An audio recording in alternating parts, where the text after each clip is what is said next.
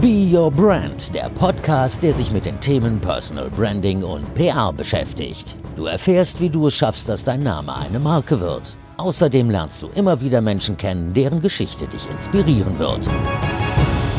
Schön, dass du dabei bist bei einer neuen Folge von Be Your Brand. Falls du mich noch nicht kennst, ich bin Verena Bender, Journalistin, PR-Managerin und mein Herz schlägt für das Thema Personal Branding.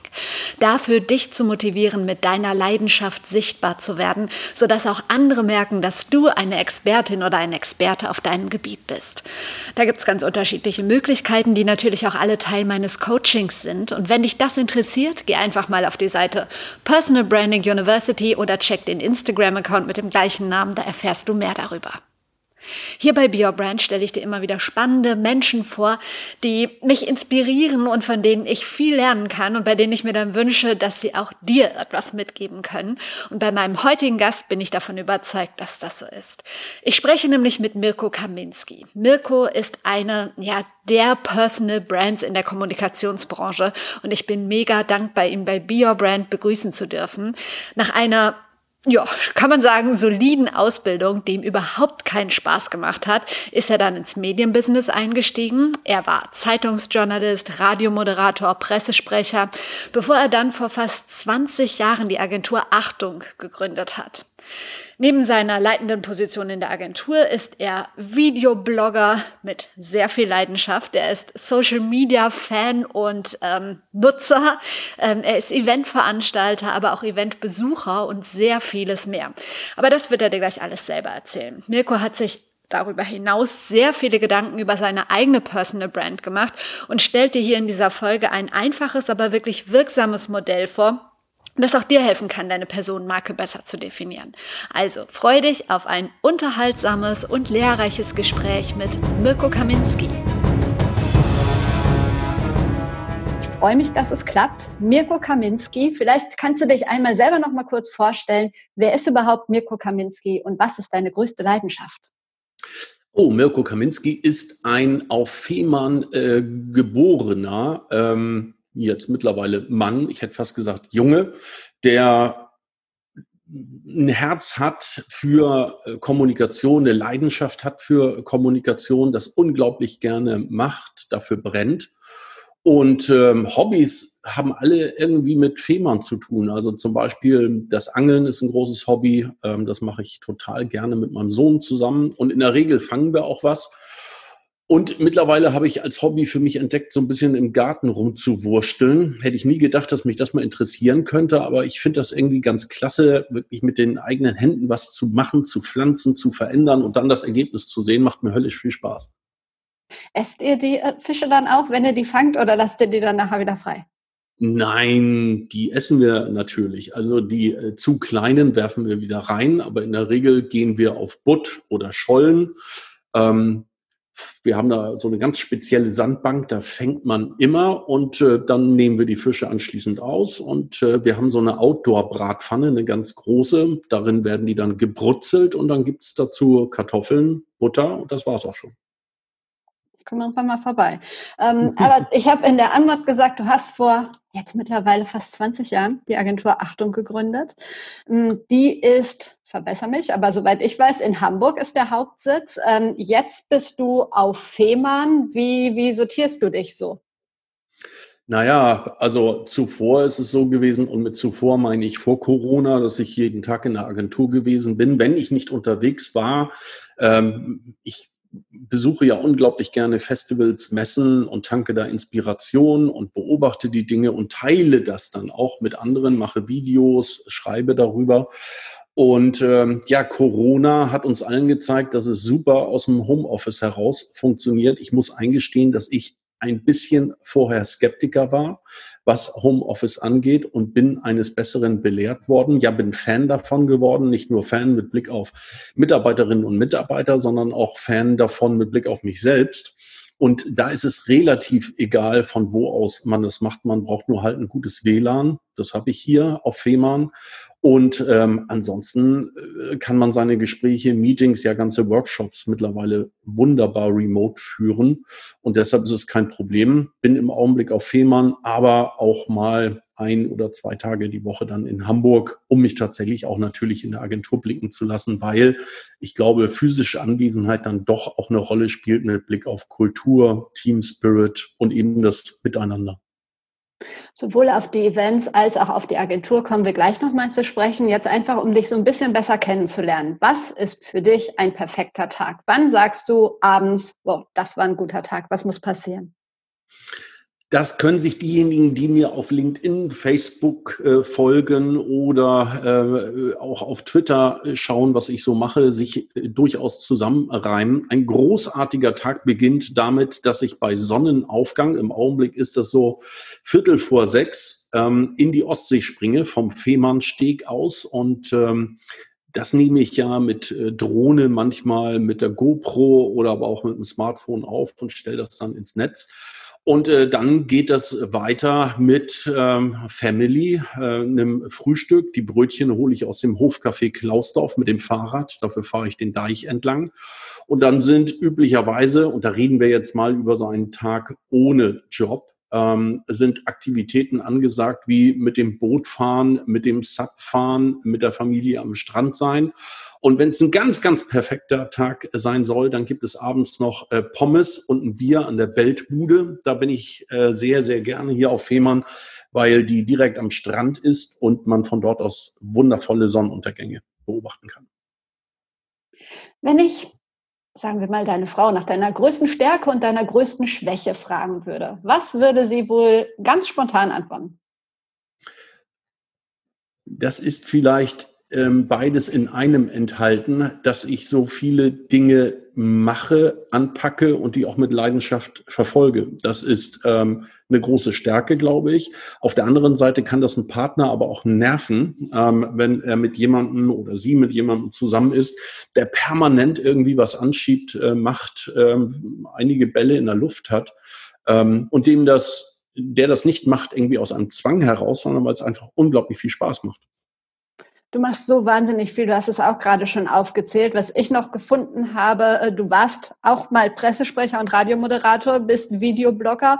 Äh, du gehst zu Veranstaltungen oder bist vorher zu vielen Veranstaltungen gegangen, hast selber welche konzipiert, bist Agenturchef. Was würdest du als deinen Hauptberuf beschreiben?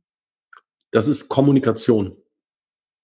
Das ist Kommunikation und ich habe das unglaubliche Glück, dass ich ähm, das gefunden habe, was mir irre viel Spaß macht und das auch zu meinem Beruf machen konnte. Ähm, ich habe nach dem Abitur erstmal eine Bankausbildung gemacht, weil das ja immer so schön heißt, mache das mal so was Sicheres. Ne? Meine Güte, war das langweilig. Ich habe mich da zu Tode gelangweilt. Ich fand das so verstaubt. Ich fand das schlimm, ganz schlimm. Ähm, habe da dann verkürzt und das auch mit Abzeichnung, äh, Auszeichnungen ähm, dann beendet, aber wusste, nee, sowas, ähm, das, das machst du nicht. Und dann, manchmal sind es ja die Zufälle, die einem äh, dann das bescheren, ähm, womit man glücklich wird. Ähm, dann habe ich Kerstin Stein kennengelernt, das ist die Leiterin des RSH-Außenstudios in Lübeck gewesen. Und die wusste, dass ich, und das gehört so ein bisschen zu der Geschichte, als Schüler schon geschrieben habe für das Fehmarnsche Tageblatt, für das Bauernblatt Schleswig-Holstein, für den Urlaubskurier, alles große, namhafte Medien und Magazine. Und äh, sagte, Mensch, ich brauche hier gerade jemanden, der ähm, die Wochenendbereitschaft übernimmt und mich mal vertritt, wenn ich im Urlaub bin. Und das habe ich dann ähm, gemacht. Die Wochenendvertretung bedeutete, dass ich so einen kleinen Pieper bekommen habe. Den habe ich dann am Gürtel festgemacht und war mit dem RSH-Auto unterwegs mit so einem tragbaren Mobiltelefon, C-Netz damals. Also es war ein Koffer, irre schwer. Und wann immer irgendwas passiert ist, ich angepiept wurde oder ich sowas mitbekommen habe, bin ich halt hingefahren. Das kann äh, so etwas gewesen sein wie äh, eine brennende Scheune oder ein auf Grund gelaufener Frachter. Bin dann hingefahren, habe eine Reportage gemacht oder habe mich live ähm, im Programm gemeldet und berichtet. Und das war großartig. Da sind aber tatsächlich zwei Dinge, drei Dinge zusammengekommen. Einmal diese Vorarbeit. Ich habe schon vorher geschrieben und war als Reporter unterwegs. Dann der Zufall. und Zufälle kann man sich ja manchmal auch erdrippeln. Ne? Und ähm, das ist aber nochmal ein Thema, darüber kann man gesondert sprechen, dass man, wenn man viele Bälle in der Luft hat, eben auch ein paar auffängt. Ähm, deshalb tut mir das immer so leid, wenn ich höre, dass heute Studenten so wenig Möglichkeiten haben, ein paar Bälle in die Luft zu werfen, einfach weil das mittlerweile so voll ist und so dicht, das Studium. Und ähm, ja, dann einfach auch tun und machen. Also ich habe bei RSH immer mehr gemacht, als man erwartet hat. Und äh, deshalb ist mir dann auch immer mehr zugetraut worden. Also ich habe nicht nur die Wochenendbereitschaften gemacht, sondern mir dann überlegt, was könnte denn für eine Sondersendung taugen? und ähm, habe dann Themen vorgeschlagen, die in der Regel auch gemacht worden sind. Ähm, habe auch Dinge mal einfach auf eigene Kosten gemacht. Ich bin mal nach äh, Köln gefahren zu Carmen Thomas, dem einen oder anderen wird der Name noch was sagen, ähm, Fernsehmoderatorin und die hat ein Buch geschrieben über Eigenurintherapie. Vorsicht, du trinkst gerade aus einer Tasse. ich wollte dich nicht irritieren. Und habe darüber eine Sendung gemacht, die noch nie hatte da eine Sendung so viel Resonanz gebracht wie diese über Eigenurintherapie. Ähm, das heißt, da sind ein paar Sachen zusammengekommen. Einmal kommuniziere ich unglaublich gerne, dann äh, habe ich mir da eine Chance erdrippelt und dann habe ich mich auch voll reingehängt und alles gegeben, weil es mir so viel Spaß gemacht hat und so ist dann das eine zum anderen gekommen. Dann bist du raus aus dem Journalismus, hast die Seite gewechselt. Warum? Ich finde, die Seite habe ich gar nicht äh, gewechselt. Also ich habe früh gemerkt, dass dieses Kommunizieren, das Teilen von Beobachtungen, ähm, das Mitteilen von Dingen, die vielleicht anderen Leuten helfen, mir unglaublich viel Spaß macht. Meine Mutter berichtet immer darüber, dass ich schon als vier-, fünfjähriger mit so einem Kassettenrekorder und so einem kleinen Mikrofon bei uns am Fenster stand und dann äh, mir selbst berichtet habe, was ich auf der Straße so sehe. Das war also sehr früh ähm, und das scheint mir irgendwie so im Blut zu liegen und habe äh, dann äh, eine Schülerzeitung gemacht, habe unser Abi-Magazin irgendwie aus der Taufe gehoben und da auch die äh, Werbekunden quasi akquiriert, habe für das Fehmarnsche Tageblatt geschrieben und auch da immer eigene Ideen entwickelt. Also während die Redaktion hauptsächlich so Terminjournalismus gemacht hat und keine Zeit für andere Dinge hatte, bin ich mal einen Tag mit einem Rettungskreuzer mitgefahren oder habe eine lange Reportage gemacht über Kinder aus der Ukraine, die hier auf Fehmarn in der Reha gewesen sind. Also Dinge, die zeitintensiver waren und war dann immer ganz geflasht, wenn die Dinge auch zu Resonanz geführt haben. Also beispielsweise gab es nach dieser Reportage über die Kinder aus der Ukraine sehr, sehr viele Spenden. Und äh, da habe ich gemerkt, dass Kommunikation, dass meine Kommunikation was auslösen kann, wenn sie den Menschen bewegt. Das hat sich im Übrigen dann auch bei RSH nochmal weiter vertieft und verfestigt. Also nichts gibt mehr Adrenalinschub oder wenig im äh, Journalismus ähm, als die Hörer-Telefonlämpchen blinken zu sehen nach einer Moderation von dir, wenn du aufgerufen hast. Und im Übrigen schult Radio auch unglaublich gut, was ähm, Marke und was Eigenmarke angeht, weil du ja gleich mehrere Marken vertreten musst und lebendig werden lassen musst, nämlich die des Senders, die musst du inhaliert haben, und deine eigene Marke. Und die musst du äh, in jeder 20, 30 Sekunden Moderation transportieren können. Und manchmal auch unter Zeitdruck in Form einer Moderation, die gerade erst entsteht, weil eben etwas über den Ticker gelaufen ist und du siehst, der Titel läuft nur noch 40 Sekunden und in der Zeit musst du dir was Gutes überlegen, was die Sendermarke transportiert, deine eigene Marke transportiert und dann auch noch die Menschen irgendwie bewegt. Und ich habe ähm, äh, also während dieser RSH-Tätigkeit studiert oder formulieren wir es anders, während meines Studiums habe ich für RSH gearbeitet, um so mein Studium finanzieren zu können, denn ich komme nicht gerade aus einem vermögenden Elternhaus. Ich musste mir mal se selbst alles äh, verdienen, so auch das Studium. Und ich habe ähm, Politik studiert und im Nebenfach Islamwissenschaft zunächst einmal ähm, mit dem Ziel und quasi als Traum mal als Nahost-Korrespondent für den Spiegel tätig äh, sein zu können. Das war mein ganz, ganz großer Traum, in den Nahen Osten zu gehen. Dazu habe ich mich auch prüfen lassen zum Nahostkonflikt und ähm, ja für den Spiegel äh, zu arbeiten. Ich habe dann aber Islamwissenschaft wieder aufgegeben, weil das auch bedeutet, die Sprache zu lernen Und wenn du da nicht fünf Stunden am Tag investierst, um Vokabeln zu äh, pauken, dann wird das nichts. Ähm, und äh, in den Nebenfächern habe ich dann ähm, öffentliches Recht und Sozialpsychologie ähm, studiert. Und ich finde nicht, dass ich den Journalismus aufgegeben habe, weil ich ja selbst broadcaste. Ähm, das im Übrigen ist auch der Hintergrund und auch der Grund dafür, dass ich ähm, so in den sozialen Medien präsent bin. Ähm, nachdem das mit äh, Achtung alles gut lief und ich tolle Leute auch so in der zweiten Ebene, auf der zweiten Ebene gefunden habe, habe ich mir so überlegt, Mann, du könntest doch eigentlich mal wieder beim Radio so eine zweistündige Sendung machen, bei Oldie 95 oder so in Hamburg. Und das am Freitagnachmittag ähm, weil mir das halt immer so viel Spaß gemacht hat. Aber ich habe dann nochmal nachgedacht, bin in mich gegangen und habe festgestellt, nee, also das würde so häufig mit meinem Terminkalender kollidieren, das haut nicht hin.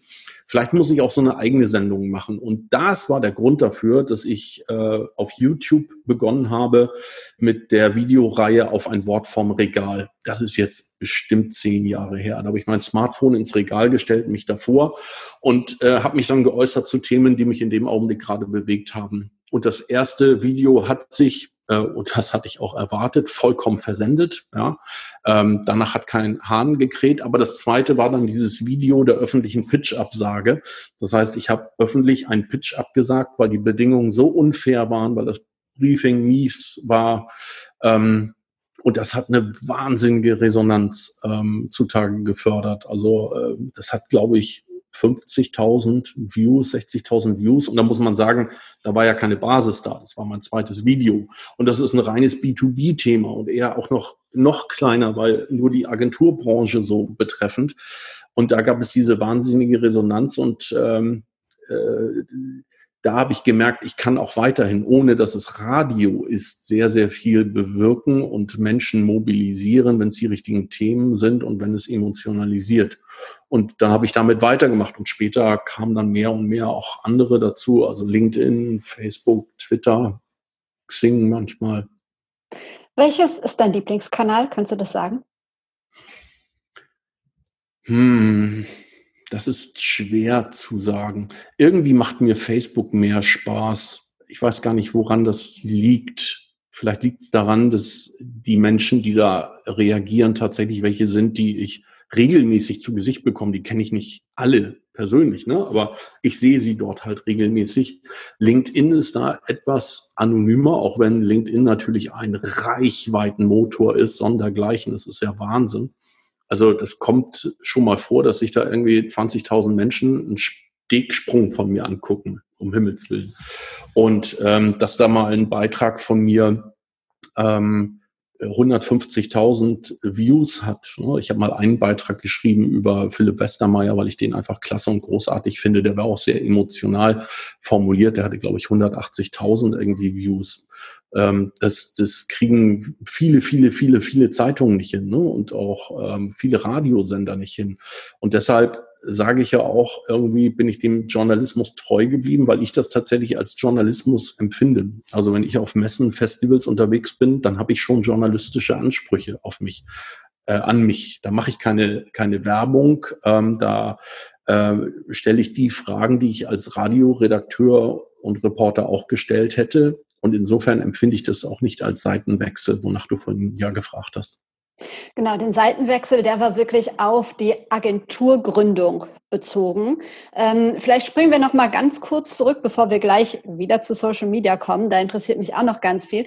Aber um das kurz zu erklären, was genau ist Achtung? Was macht ihr?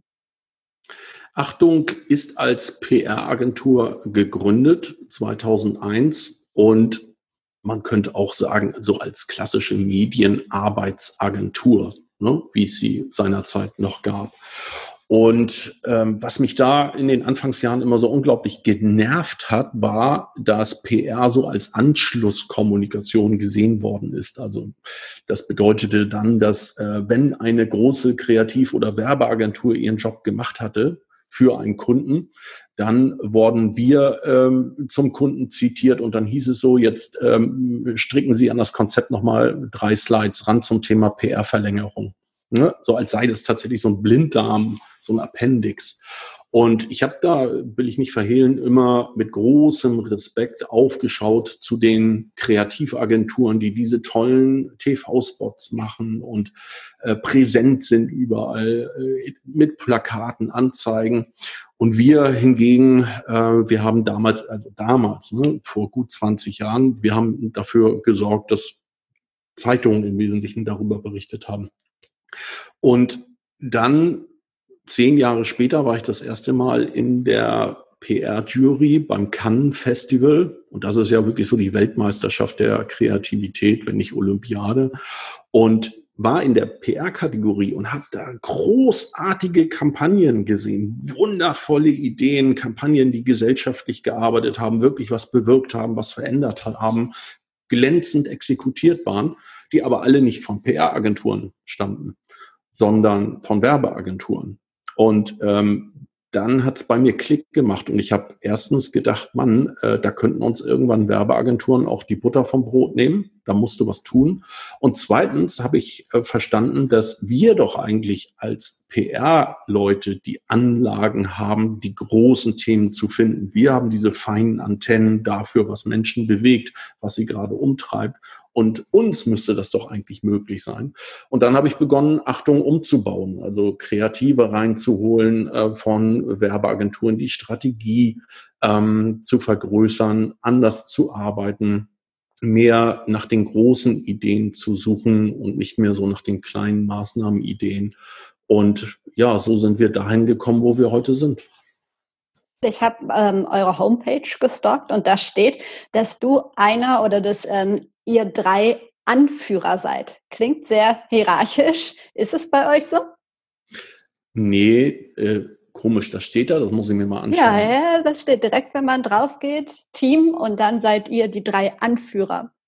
Ja, und dann auch noch drei Kerle, ne? Das muss ja fast mhm. schrecken. Aber jetzt kommt die gute Nachricht. Ähm, wir sind ja einige GmbHs und äh, eine Reihe von Geschäftsführern. Und da sind wir pari, also 50 Prozent weiblich, 50 Prozent männlich. Und darüber hinaus ähm, habe ich neulich mal gucken lassen, sind 60 Prozent unserer Führungskräfte einschließlich äh, Geschäftsführung weiblich. Also bei uns sind 60 Prozent der Führungskräfte weiblich, worauf ich auch sehr stolz bin. Wir könnten noch mehr für Diversity tun, das wollen wir auch und äh, wollen auch noch mehr Frauen fördern, aber da sind wir immerhin schon angelangt. In einem Video vor knapp einem Monat, das habe ich gesehen im Netz, hast du ähm, der, der Agenturbranche keine besonders rosige Zukunft vorhergesagt. Warum? Na, im Augenblick ähm, stehen wir vor, na, oder sind in Teilen auch schon drin, einer äh, Weltwirtschaftskrise.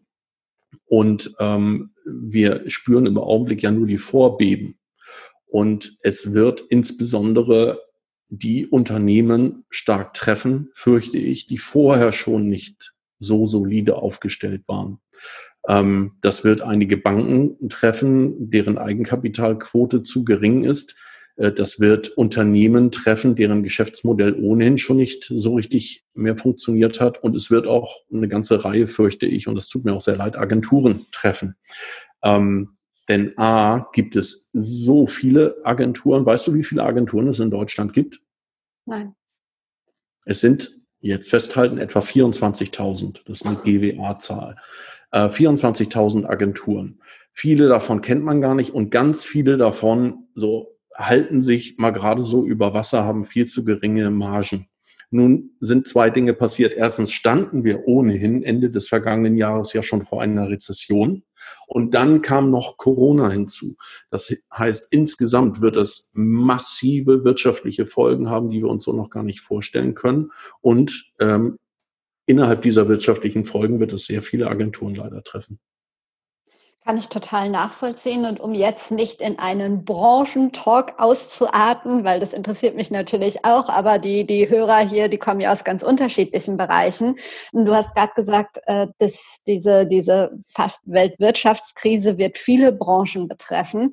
Ähm, denkst du, es ist gerade deshalb gut, sich breit aufzustellen, so wie du es machst, also auch mit dem, was man kann, sich vielleicht ein bisschen mehr zu zeigen, um ähm, bessere Chancen möglicherweise in Zukunft zu haben? Ich glaube, dass man heute auf jeden Fall auffallen sollte und irgendwie besonders erscheinen, besonders sein sollte. Also ich weiß, du möchtest nicht über Agenturen sprechen, aber um es damit einmal haptisch zu machen, es gibt 24.000 Agenturen. Wenn ich dich jetzt fragen würde, zähl doch mal bitte 100 Namen auf, kämst du vielleicht bis 50, ich weiß es nicht, vielleicht auch bis 60. 100 wird schon schwer, aber alle 24.000 kann kein Mensch kennen. So, also wie schaffst du es dann, dass sich Kandidaten für dich interessieren und dass sich Unternehmen als Auftraggeber für dich interessieren? Doch nur, indem du irgendwie hervorstichst, irgendwie besonders wirkst, irgendwie ja anders als die anderen erscheinst und ähm, bemerkenswert erscheinst und deshalb bemerkt wirst, aber auch gemerkt wirst. Und beziehen wir es mal auf äh, Kommunikation. Also Heavy User legen mit dem Daumen am Tag, so habe ich mal äh, gelesen, etwa zwei Kilometer über den Screen ähm, äh, zurück. Über den Tag, über die verschiedenen Plattformen etc. Und wo bleibt da der Daumen? Mal stoppen oder tippt womöglich sogar da, wo irgendetwas bemerkenswert erscheint, etwas auffällt, etwas, ah, mich irritiert, ähm, mich interessiert. Und so oder so, ob man Mensch ist, ob man Unternehmen ist, ob man Agentur ist, ob man ein Thema ist, man sollte besonders sein und irgendwie auffallen. Sonst geht man unter, denn wir leben in Zeiten des Info- und Nachrichtensmogs und nur was da in irgendeiner Weise besonders ist, das erreicht den Menschen noch. Hast du zwei, drei Beispiele, gerade jetzt äh, vielleicht mal von Menschen, bei denen dein Daumen dann stoppt oder klickt? Äh, Matthias Meusel beispielsweise, äh, Marketingchef von ähm, der Quirin Bank, ähm, der lässt meinen Daumen stoppen, weil der auch anders als andere nicht permanent irgendwelches Business-Zeug postet, sondern ähm, die Dinge, die er rund um sein, ich glaube, es ist ein Ferienhäuschen, ähm, erlebt und es müsste Brandenburg sein. Jedenfalls schreibt er von der Seenplatte. Und da zeigt er Sonnenuntergänge, zeigt, wenn er ein Hecht gefangen hat, zeigt, ähm, wie er sich mit einer Nachbarin unterhält, die schildert, wie das Dorf früher war und wie es heute aussieht. Und das ist so, das ist so ehrlich, das ist so klar, das ist so schön ähm, und schlägt eigentlich zu mit irgendwelchen Angeboten und Werbekrams, äh, Eigenwerbekrams, sag ich mal. Die Britta Pötsch sehe ich unglaublich gerne, ist eine äh, Werbekreative und äh, Britta, man muss dazu sagen, Werbekreative zeigen ja sonst eher so die große weite Welt, ihre Arbeiten etc. Aber Britta zeigt, was sie kocht und sie zeigt, wenn sie bei ihren Eltern ist, ähm, das ist in Mecklenburg-Vorpommern. Und wenn Sie da Heringe draußen äh, grillen oder wenn Sie äh, Makrelen ähm, räuchern, und das ist auch so natürlich, so bodenständig, so ehrlich, dass ich das großartig finde. Das meint dann aber auch, dass es nicht das äh, Schillernde, das Glamouröse, das, das Große sein muss, was den Daumen innehalten lässt, sondern es hat natürlich immer mit den eigenen Interessen zu tun, was einen selbst fasziniert. Und ähm, das ist anders ist als das, was man sonst daneben sieht. Genau wie das, was du bei dir geschrieben hast, wobei der Sprung morgens in das kalte, kalte Meer, das wäre für mich schon sehr, sehr äh, besonders. Wie warm ist die Ostsee oder wie kalt? Äh, jetzt ist die äh, 20, über 20 Grad warm, aber ich fange ja meist schon im April damit an, dann hat sie irgendwie so, weiß nicht, 10 Grad, 11 Grad. Aber ich finde das klasse. Ich kann mit Kälte besser umgehen als mit Hitze. Und ähm, da kann am Abend gewesen sein, was war, oder äh, auch eine Party stattgefunden haben nachts. Wenn du morgens irgendwie um sechs oder um sieben in die kalte Ostsee springst, bist du glasklar wieder und äh, kannst dich konzentrieren und bist wach. Jeder hat so das Gefühl, dass du ihn wirklich mitnimmst ähm, durch deinen Tag auf Fehmarn oder auch so. Ähm, doch es gibt auch bestimmt bei dir Dinge, die du nicht zeigen würdest, oder? Hast du da irgendwie so einen Plan, wo du sagst, das, nee, stopp, das ist privat? Ja, natürlich. Also ich würde nie meine Kinder erkennbar zeigen. Ich zeige zwar mal, äh, wenn mein Sohn kitet und gerade irgendwie äh, sieben Meter gesprungen ist, dann sieht man den aus der Entfernung, aber nicht so, dass du ihn erkennen würdest. Oder auch meine Tochter, äh, wenn ich sie zum Reitstall begleite, aber auch nicht so, dass man sie erkennen würde. Also ich würde nie meine Familie zeigen. Ähm, ich würde nie zeigen, wie wir wohnen. Ich würde nie äh, zeigen, wo wir ganz genau wohnen. Also ein paar Dinge gibt es, die da tabu sind. Darüber hinaus ist es so, dass ich ähm, für mich auch mal so zumindest innerlich skizziert habe, wie meine Marke eigentlich aussieht und äh, welche Thementerritorien ich bespiele, wofür ich stehe und auf welche Art und Weise ich dann auch darüber spreche. Und ähm, das basiert auf einem Erlebnis, das ich hatte bei Radio Schleswig-Holstein. Da hatten wir einen Moderationstrainer, Rick Delisle, ein alter Ami, so haben wir ihn auch immer genannt. Der hat schon für die äh, US Army Radio gemacht und war bei RS2 in Berlin und so ein richtig alter Recke. Und mit dem ähm, haben wir dann mal für Carsten Köthe und unsere Morning Show so eine so einen Stundenplan gemacht im wahrsten Sinne des Wortes rund um seine Eigenpersönlichkeit. Also die Morning Show Moderatoren sind die wichtigsten Persönlichkeiten des Senders. Das sind die Anchormen oder Women und ähm, haben seine Marke definiert und dann auf einer Stundenuhr abgetragen für die Sendung von sechs bis neun. Und das bedeutete, um äh, meinetwegen drei Minuten nach sechs ist Carsten Köthe Schleswig-Holstein. So, ähm, da macht er ein großes Schleswig-Holstein-Thema. Um, äh, sagen wir mal, zwölf oder dreizehn Minuten nach voll ist er Handballfan. Ne? Ist er auch tatsächlich so und äh, liebt das.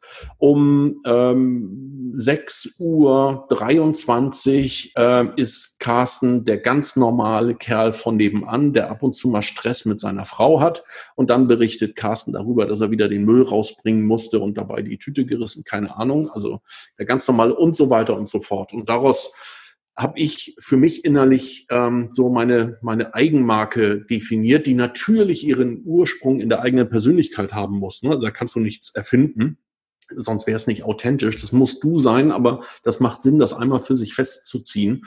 Und da sind äh, meine Themen, Territorien, also ähm, ich bin auf Festivals und Messen und äh, tanke da Inspiration, teile diese Inspiration mit anderen. So, das mache ich dann zum Beispiel in Videoform.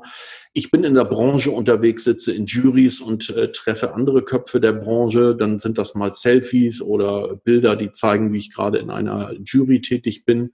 Dann ist es ähm, das Thema Fehmarn, ne? also Angeln auf Fehmarn mit diesem starken ja, Visual und visuellen Anker, dem Fehmarnsteg. So, ich finde, so einen visuellen Anker sollte jeder haben. Das jedenfalls wäre meine Empfehlung, weil das mit großer Redundanz sich immer weiter verfestigt. Dann ist es aber auch das Thema Mitarbeiterwertschätzung, ähm, Mitarbeiter zu zeigen, sie zu würdigen für ihre Leistungen. Dann natürlich das Thema Agenturtätigkeit, Cases, Kampagnen von uns. Und drumherum, um diese Territorien, ähm, sind dann angesiedelt die Adjektive, die die Art und Weise beschreiben. Also fröhlich, bodenständig, ähm, konstruktiv, ähm, kreativ. Ähm, das bedeutet auch, dass ich niemals bashen würde. Also ich würde niemals über die Kampagne einer anderen Agentur herziehen. Ich würde niemals über eine andere Person herziehen. Ähm, und wenn du so etwas für dich entwickelt hast, dann fällt es dir auch noch viel, viel leichter zu unterscheiden, ähm, mache ich damit jetzt was in Social Media oder mache ich damit jetzt nichts? Entspricht es mir oder entspricht es mir nicht? Und das hilft mir sehr. Nochmal, ne? es ist quasi ja äh, aus mir herausgekommen. Also das bin ich. Das ist kein, kein Kunst, kein künstliches Modell. Ich habe nur manchmal das Gefühl, dass das einige nicht haben. So, die dann in dem Moment das zeigen, das zeigen und du denkst dir, aber Moment mal, das hat doch eigentlich so nichts mit dem zu tun, was du sonst machst. Und dadurch wird es dann äh, auch weniger konsistent. Total nachvollziehbar und ich finde das einen super guten Tipp. Also mein Wunsch ist ja unter anderem mit diesem Podcast Menschen dazu zu bewegen, wenn sie eine Botschaft haben, mehr in die Sichtbarkeit zu kommen. Ob es jetzt der Personal Trainer ist, der ein tolles Fitnessprogramm anbietet oder die Törtchenbäckerin und die sich aber nicht trauen, weil sie denken, das machen ja schon 25.000 andere. Warum soll ich das jetzt auch noch machen? Ähm, vielleicht würde es denen ja sogar leichter fallen, den Schritt in die Sichtbarkeit zu machen, wenn sie sich das mal so aufschreiben, aufmalen, wie du es gerade erzählt hast. Oder denkst du nicht, dass es noch mehr Sicherheit gibt? Doch, Ich glaube indes, dass es erstmal mit einer Leidenschaft anfangen muss. Das ist im Übrigen ähnlich wie bei äh, Gründungen ne, von Startups. Also diejenigen, die von einer Idee beseelt sind und die, die einfach Realität werden lassen wollen, weil sie sie mit Leidenschaft erfüllt, die haben öfter Erfolg als diejenigen, die etwas gründen, um damit viel Geld zu verdienen. So. Das heißt, wenn du startest und dein Ziel ist, ich möchte eine möglichst hohe Reichweite haben, ähm, ist das oftmals ja schon, ja, also nicht mit den größten Erfolgsaussichten äh, gekrönt. Wenn du aber etwas hast, womit du dich auskennst, wofür du brennst, was dich entflammt und damit loslegst, dann spüren das die Menschen auch und dann hast du eher Erfolg als derjenige, der das nur der Reichweite willen macht. Und insofern glaube ich, dass es wichtig ist, einen Kompetenzbereich zu haben, für den man Leidenschaft empfindet, um dann damit rauszugehen. Bei mir ist es noch ein kleines bisschen äh, anders, weil mir dieses dieses Broadcasten an sich so viel Spaß macht. Ne? Also das heißt, ähm, dass ich gar nicht unbedingt Themen entwickle, sondern Themen entdecke. Auf der CES beispielsweise ein Roboter, der Besonderes kann oder irgendeine neue Technologie. Berichte dann darüber, spreche darüber und ähm, ähm, teile das mit anderen. Ich könnte es ja auch so als Herrschaftswissen behalten, mit äh, zurück nach Deutschland nehmen, meine Agentur was damit machen lassen und damit so eine gewisse Exklusivität schaffen. Aber mir macht es viel mehr Spaß, das mit anderen zu teilen und äh, darüber zu berichten. Also ähm, das, das ist meine, meine Leidenschaft, meine, mein Antrieb ist nicht, dass es so viele Leute wie möglich sehen, sondern mein Antrieb ist dieser Spaß, diese Leidenschaft, die ich dabei empfinde. Was ja auch genau der richtige Antrieb ist. Und ähm, ich denke auch, dass diese Zeiten, in denen man sagt, das ist mein Wissen, das behalte ich, dass das eigentlich, nicht eigentlich, dass das vorbei ist, dass sich die Zeit geändert hat. Na, das solltest du mal der Werksicherheit von Volkswagen sagen. Ich glaube, in einigen Bereichen kommt schon noch ein bisschen darauf an, ähm, sein, sein Wissen, sein Know-how äh, zu schützen. Aber ich weiß, was du meinst. Also ähm, andere teilhaben zu lassen, ähm, da sind wir beim Thema Sharing is Caring, andere teilhaben zu lassen, führt auch immer dazu, dass sie dich an etwas teilhaben lassen. Also ich glaube daran, dass man äh, viel bekommt, wenn man viel gibt. Und ähm, ich, ich gebe gerne weiter, ich teile gerne. Du hast eine große Community, ähm, hast du erzählt, weiß ich, wie gesagt, ich habe dich auch gestalkt, ob es jetzt irgendwie fast 12.000 auf LinkedIn sind, 6.000 auf Twitter und so weiter und so weiter. Du machst es schon so lange. Gab es mal einen Moment, wo du in einen Shitstorm geraten bist? Ich muss gerade mal überlegen, es gibt natürlich immer mal äh, Kritik, Nachfragen, aber so ein richtiger Shitstorm ist bislang nicht dabei gewesen. Also wenn das meint, dass aus all den Rohren auf einen äh, geschossen wird. Nee, ähm, es gibt so eine andere Art von Gegenwind. Ne? Also es ist offenkundig so, dass ich schon polarisiere, höre ich jedenfalls immer mal wieder. Äh, wobei diejenigen, die es ätzend finden, was ich mache, sich mir gegenüber so nicht äußern. Aber es heißt immer wieder, das würde polarisieren. Ähm, ich glaube, dass wenn es jemand nicht gut findet, der auch die falsche Motivation unterstellt, sich nämlich dann denkt, irgendwie, was für ein Selbstdarsteller, der immer äh, mit seinem Mist, ne, und ähm, möchte offenkundig Reichweite, Anerkennung, Applaus, keine Ahnung. Das sind aber dann Leute, die mich nicht gut kennen, weil diejenigen, die mich besser kennen, verstehen, dass es mir einfach unglaublich viel Spaß macht, diese Dinge zu machen und auch zu experimentieren, Neues auszuprobieren. Und ähm, dass es mir nicht darum geht, irgendwie äh, da im Scheinwerferlicht zu stehen und eben diesen Applaus zu bekommen. Wobei das natürlich schon so auch funktioniert. Also bei uns bewerben sich Leute, die äh, sagen, du, ich habe das Gefühl, ich würde dich gut kennen. Und insofern weiß ich, worauf ich mich einlasse und bewerben sich. Und ähm, es gibt eine ganze Reihe Leute, die sich an uns wenden als potenzielle Kunden, weil ihnen beispielsweise die Stegsprünge aufgefallen sind oder die Sonnenuntergänge vor Fehmarn.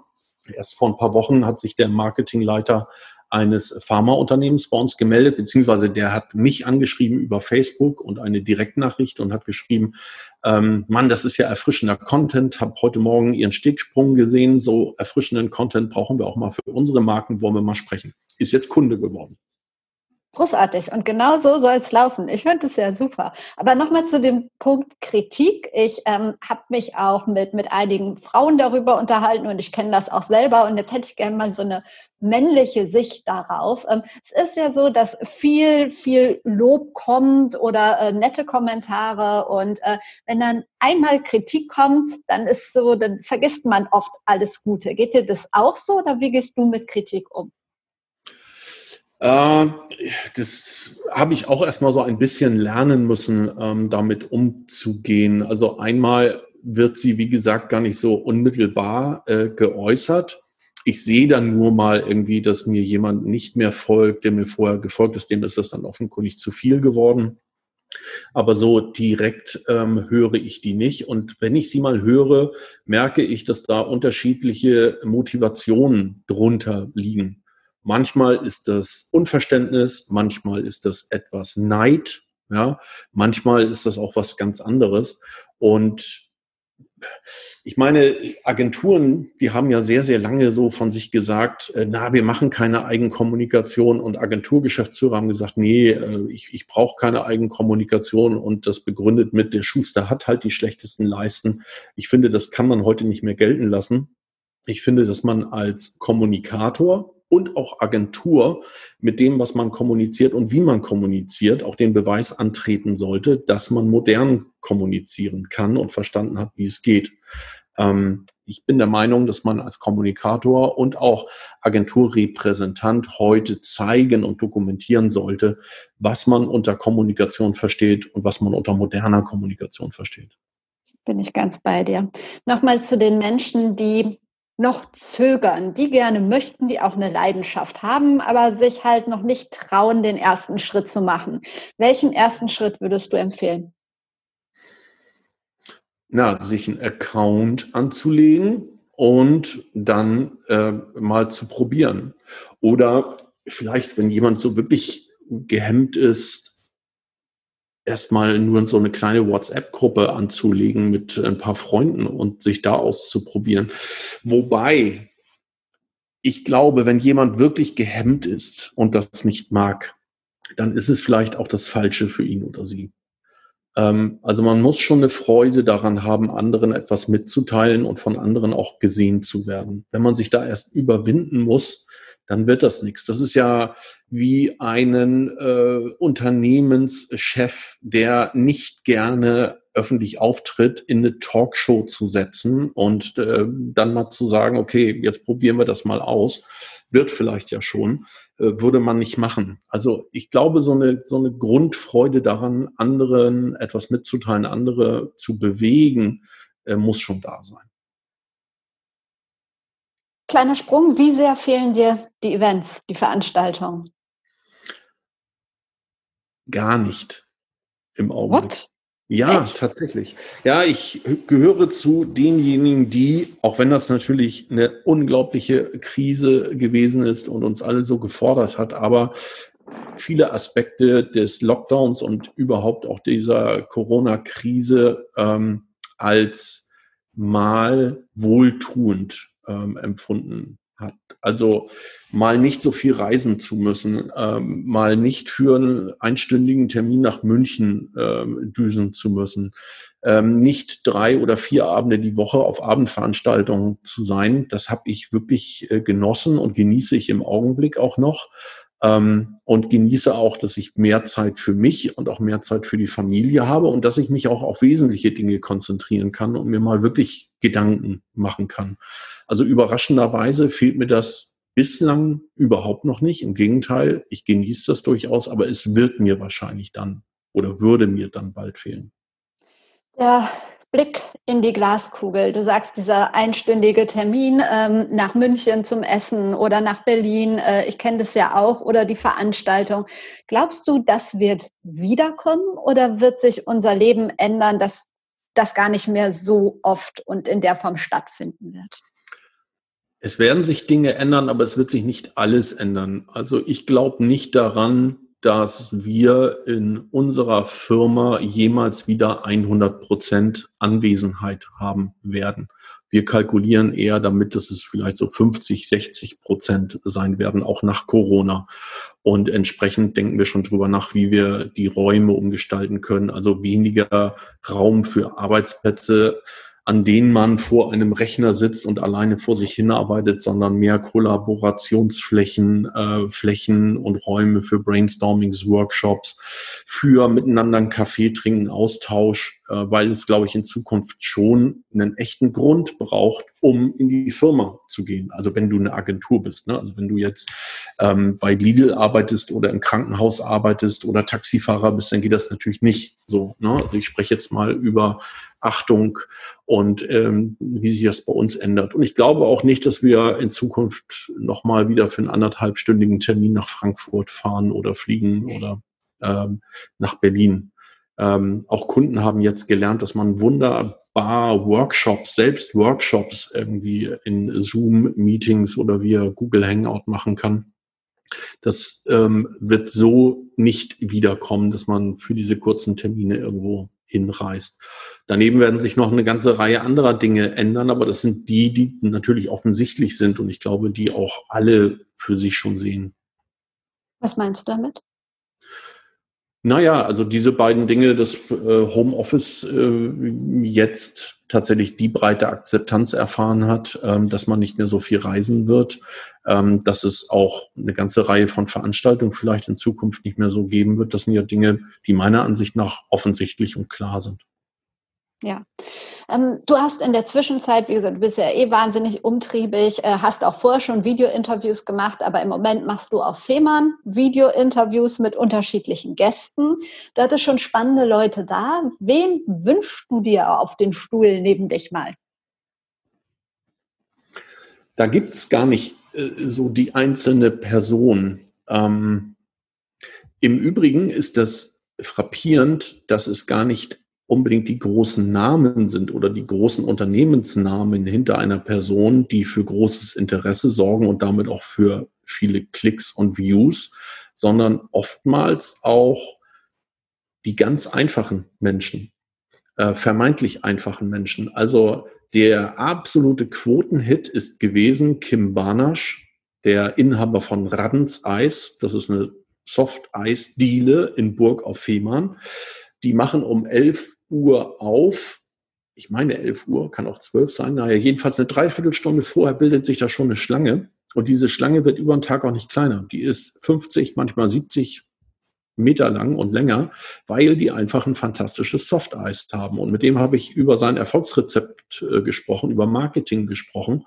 Ähm, und das war so erfrischend und so ehrlich. Ähm, dass dieses Video wirklich durch die Decke gegangen ist, während dann Videos mit anderen, die einen großartigen Titel haben äh, und äh, für eine großartige Firma arbeiten, die auch alle kennen, lange nicht so viel erreicht haben, auch wenn die gut äh, gesehen worden sind. Aber ähm, das zeigt mir, dass manchmal diese, diese Themen, die von Redaktion vielleicht auch nicht unbedingt äh, gesehen werden und ähm, ja, äh, dann bespielt werden, dass die aber auf ein großes Interesse stoßen ich habe ja auch immer Videos in Cannes gemacht und vom Cannes Festival und der absolute äh, Quotenmeister, äh, möchte ich mal sagen, war ein Video mit einer äh, PR-Studentin, die das allererste Mal in Cannes war. So, und sich das dort angeguckt hat. Das hat natürlich so viele andere junge Menschen interessiert, ähm, dass die sich angeguckt haben und das wirklich äh, unglaublich viele Views ähm, dann verzeichnet hat. Und das zeigt mir, dass manchmal vielleicht so vernachlässigt wird, wofür sich bestimmte Gruppen dann tatsächlich interessieren. Also ich meine, wie viele PR-Studenten oder Studentinnen sind denn mal Thema in Fachmedien? Weißt du, aber andere Studenten interessieren sich halt dafür. Das stimmt alles nachvollziehbar, aber ohne Blick auf die Quote, so die Person, mit der du gerne mal da, von mir aus auch ohne Kamera, dich unterhalten würdest und über was? Puh, da müsste ich wirklich mal nachdenken. Ich kann dir da keinen Namen liefern, auch wenn ich da in mich gehe, weil ähm, ich glaube, es wäre eher das Setting. Ähm, also weil im Video-Interview ja viele Dinge zusammenspielen. Ne? Die Perspektiven, ähm, das Setting. Ich achte ja auch immer darauf, dass der Hintergrund spannend ist, also dass ein Leuchtturm zu sehen ist oder eine Steilküste zu sehen ist oder wir auf dem Holzsteg sitzen oder im Hintergrund Fährschiffe fahren.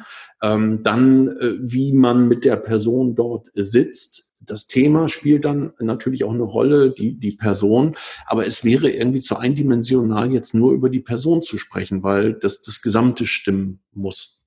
Im okay. Übrigen bin ich ja äh, das kleinste mobile TV-Studio der Welt, würde ich jetzt mal fast sagen. Also die Leute, die ich da interviewe, sind immer ganz erstaunt, weil ich ähm, weil das wirklich anspruchsvoll ist. Und äh, ich bin danach auch, äh, auch echt, äh, oder ich fühle mich da gefordert und das braucht die volle Konzentration, weil du eine Hauptkamera hast, du hast eine Nebenkamera. Dann setze ich manchmal noch eine GoPro ein und habe noch eine Drohne am Start.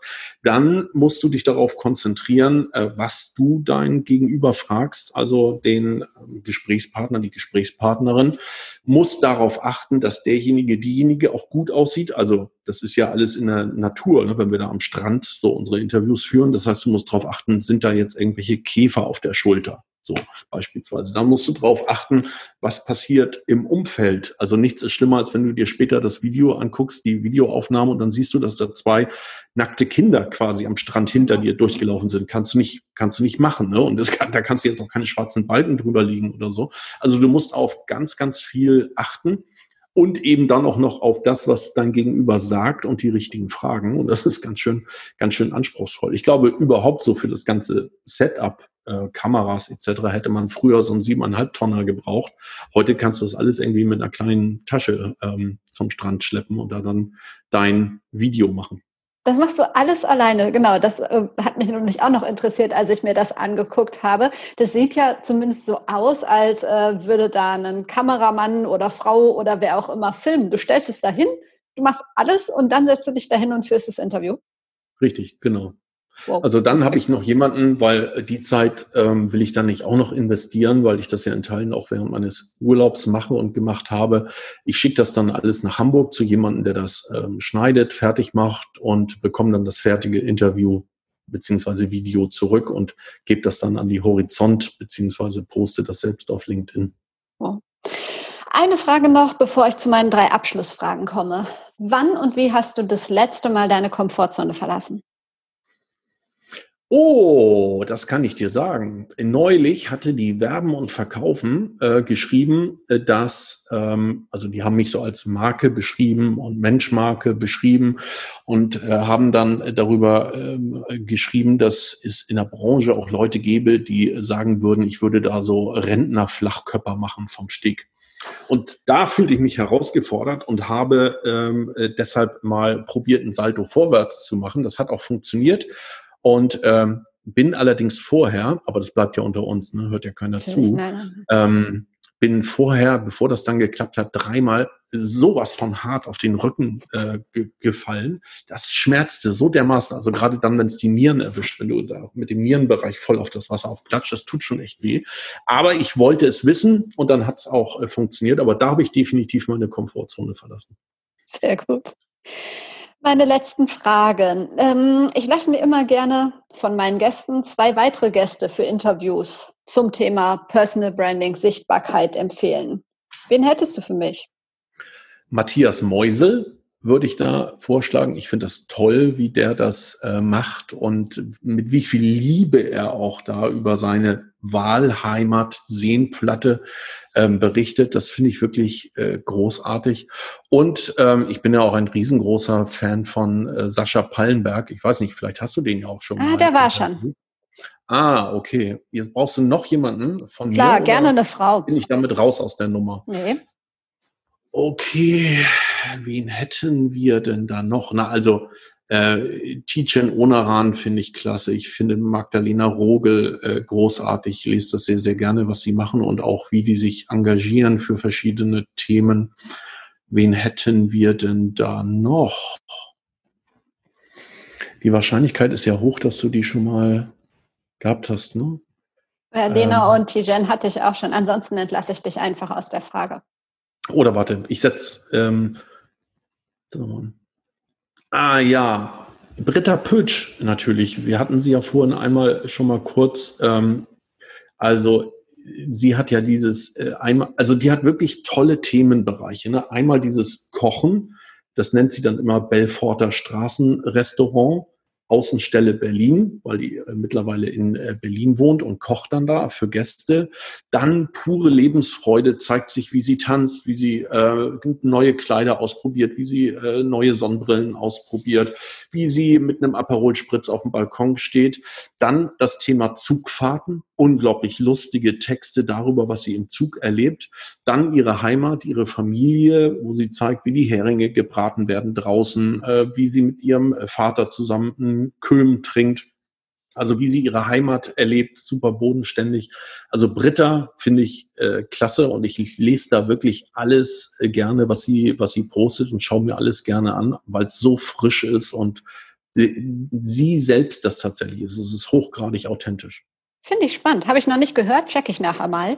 Ähm, vorletzte Frage. Gibt es in deinem Leben ein ganz persönliches Role Model und wenn ja, wer ist das? Das hat, glaube ich, nein, weiß ich, verschiedene Personen gegeben, die mich selbst inspiriert haben und die mir nah waren ne, oder noch sind als Kind äh, sind das beispielsweise ein Onkel oder irgendwie eine Tante, die was Besonderes macht. Später ist das dann vielleicht ein Lehrer, dann ist das jemand, den du äh, im Ort kennst. Also es rückt ja so immer weiter von dir weg, aber beginnt mit großer äh, Nähe.